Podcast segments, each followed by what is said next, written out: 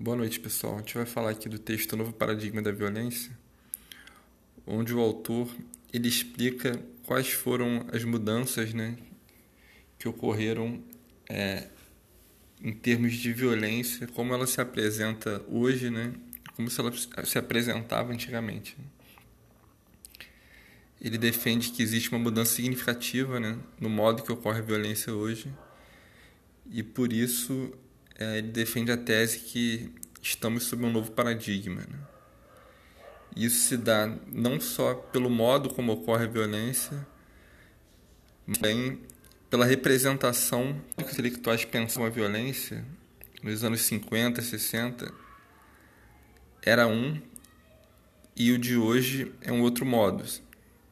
E ele vai explicando, né, quais foram as mudanças assim em relação factuais né, que levaram é, a tanto a se mudar a forma que a violência se apresenta, né, como também a forma de se pensar a violência. Né.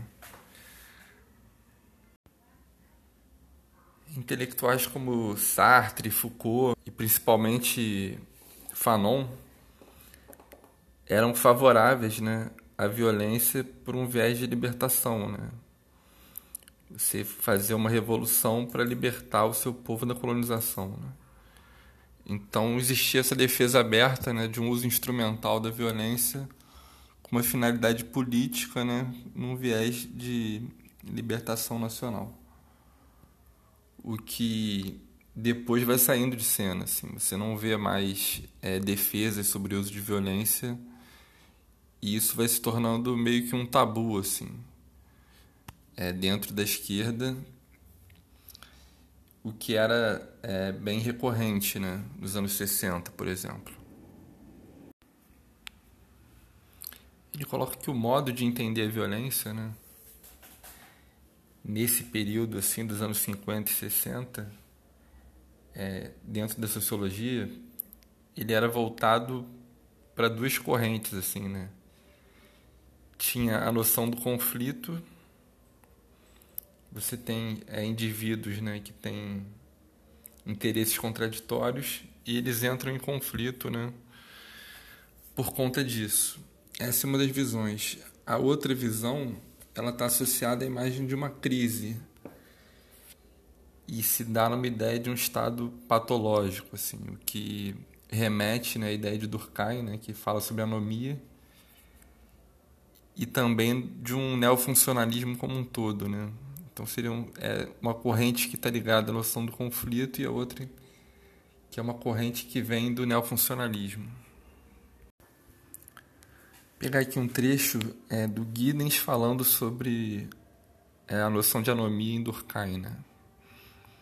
Ele fala assim: a noção de anomia foi originalmente introduzida por Emile Durkheim, um dos fundadores da sociologia, que sugeria que nas sociedades modernas as normas e os modelos tradicionais desaparecem sem serem substituídos por outros novos. A anomia se dá quando não há modelos claros de comportamento a seguir numa determinada área da vida social. Nestas circunstâncias, acreditava Durkheim, as pessoas sentem-se desorientadas e ansiosas. A anomia é, por conseguinte, um dos fatores que influenciam a tendência para o suicídio.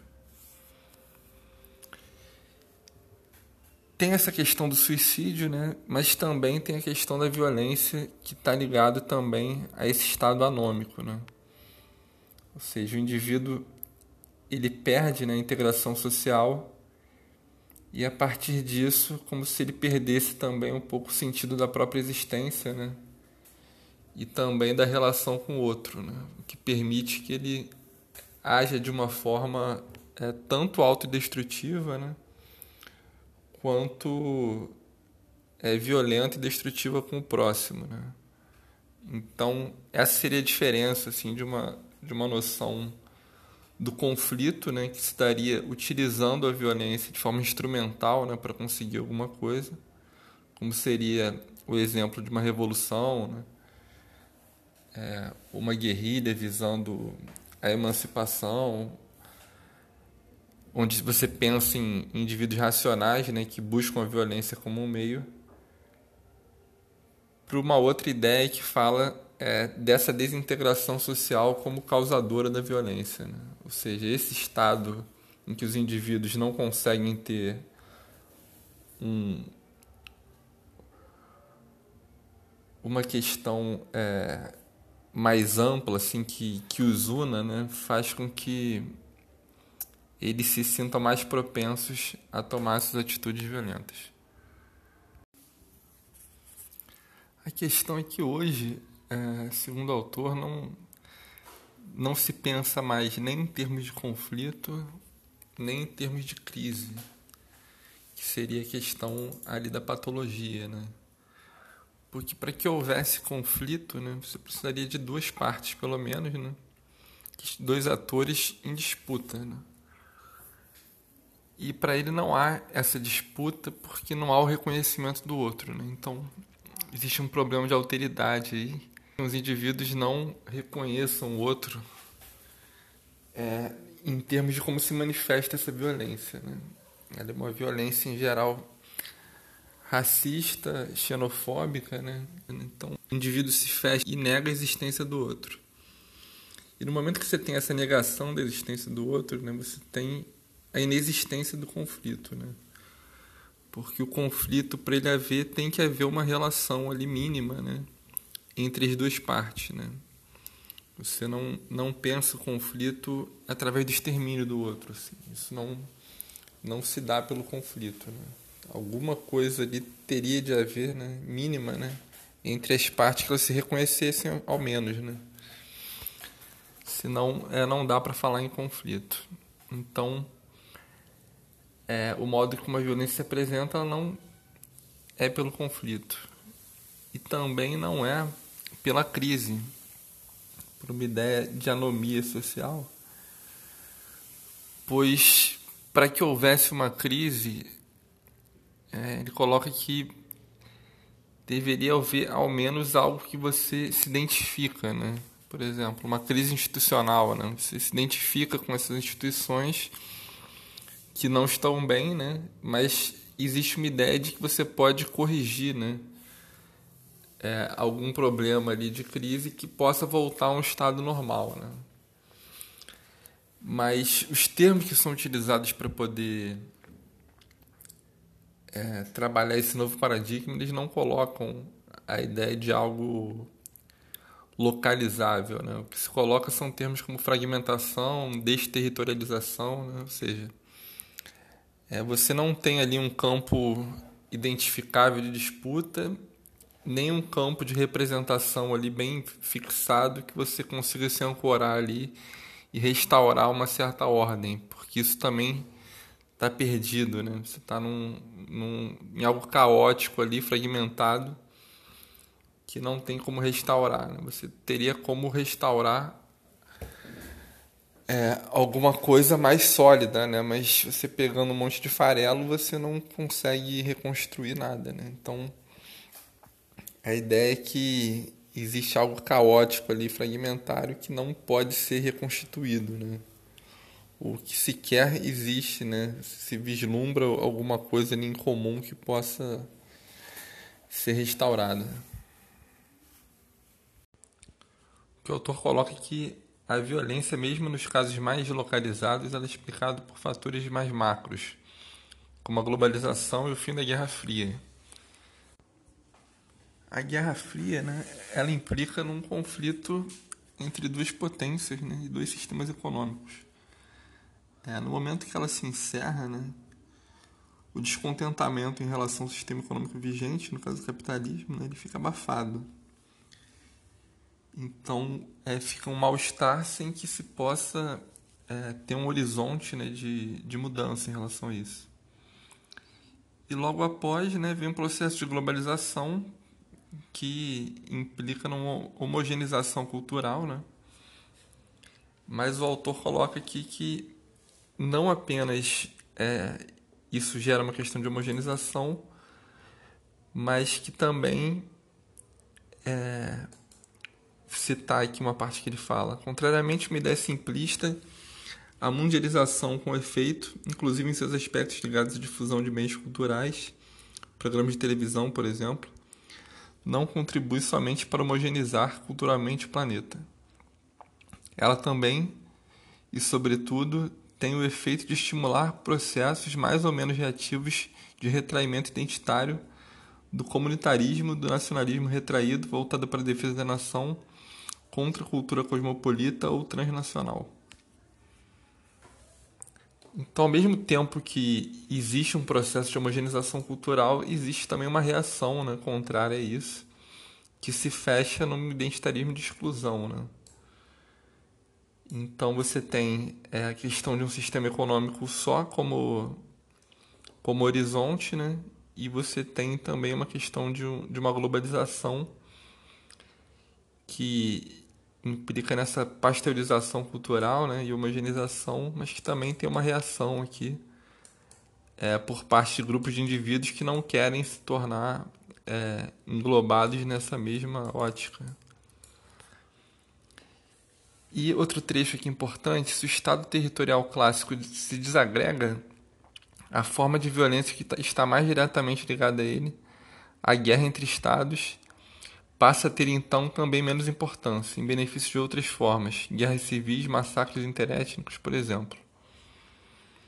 Então, é, o Estado ele não serve mais como um meio de você afirmar sua identidade, né? já que ele está ligado assim numa rede, né? em que não tem fronteiras claras, né? Então, os movimentos que tem de, de identidade não são mais o mesmo movimento que se tinha por exemplo, com uma ideia de nação que, que possa abarcar assim, uma, uma coletividade, né? o país, a pessoa se sentir representada pelo, pelo país dela como uma identidade própria, né? Porque a partir desse processo de globalização essa identidade se perde também, né? Então o tipo de identidade que as pessoas buscam é um outro tipo de identidade, né? Que não está ligada à ideia da nação em si. É, fora isso, né, tem outros problemas assim que surgem, né, que vão agravar assim a ideia de um de uma violência cada vez mais privada, né? menos voltado pro para a ideia de tomar um, um, um território político, né? e mais voltada para a esfera privada ou para uma questão de identidade, né, que vai para além do indivíduo, né? mas que também nega outros grupos de indivíduos, né? Ele coloca como um ponto importante aqui é, a desindustrialização. Né? A indústria, como a gente conhecia, né? ela abarcava muitos trabalhadores que conseguiam se organizar né? em termos de sindicatos e movimentos operários que, com o passar do tempo né? e mudanças tecnológicas e mudanças em relação ao trabalho, isso vai se perdendo. Né? O setor de serviços ele acaba se tornando prioritário e as formas de trabalho vão se tornando cada vez mais precarizadas também. Então o trabalhador está cada vez mais atomizado ali, né? sem conseguir ele, se reunir com outros para poder buscar seus interesses. E isso também é, acaba invisibilizando o conflito né? de um trabalhador junto com seu empregador, no caso. Você tem a questão de precarizações tipo uberização do trabalho, né? que o indivíduo passa também a poder muitas vezes pensar que ele é o seu próprio gestor, né? E a relação de dominação ela fica fica um tanto oculta, né? Tese sim de uma violência cada vez mais privada, né? Ele coloca a violência em termos de infrapolítica e metapolítica, né? É como se a primeira esfera infrapolítica tivesse aquém do político, né? Fosse uma ideia de você busca por benefício próprio, né? É, alguma coisa e através disso você tem que usar de violência. Né? Você se utiliza de violência instrumentalmente, né? Para conseguir é, tomar uma, uma boca, no caso do tráfico, alguma coisa assim, algum ponto específico, né? Você mata os adversários, né? Então você tem a violência aí no sentido de que utilizando da violência você vai conseguir o que você quer, né? Então é um cálculo racional ali do uso da violência, mas não com interesse político, né? Cada vez mais com interesse, né? Seja de máfia, tráfico de drogas, de pessoas, etc. Um outro de, tipo de violência, né, que ele coloca como violência metapolítica, né, é uma violência é, que está mais ligada à questão da identidade, né? Não fica exatamente como um, um, uma finalidade privada e também não é uma violência instrumental como no primeiro caso, né? É uma violência não por um uso da razão, né? Que o indivíduo percebe que utilizando a violência vai conseguir alguma coisa, mas uma violência mais irracional, né? Que vem de um desconforto do indivíduo que acaba levando ele a se integrar a grupos extremistas, né? Então, e é uma violência que, que não existe limite nela, assim. Ela se coloca como algo que não encontra nenhuma barreira, assim, para para que ela se, se revele, né? Então, por exemplo, no momento que você acredita que o outro é, não tem nada é, similar a você e que ele representa tudo que há de pior, né? E você não tem um mínimo de, de compaixão com ele ou de nada que você possa é, gerar uma relação ali harmônica, né? Vem esse tipo de violência que que segundo o autor não também não se dá no campo do conflito, né? Que para haver conflito tem que ter é, o reconhecimento do outro, né? nesse caso não existe, né? Então, num caso de um extremismo desse, você teria violência metapolítica, né? Então, são alguns elementos que ele coloca aqui que que fazem da política, da violência hoje, perdão, é algo cada vez menos voltado para o Estado, né? E mais voltado para para a questão tanto da identidade, né? Uma identidade que se apoia mais é, num caráter reativo de exclusão do outro e também uma violência é, egoísta, né? voltado só para o interesse particular. Então, são alguns pontos aí que ele coloca nesse artigo. E é isso, pessoal.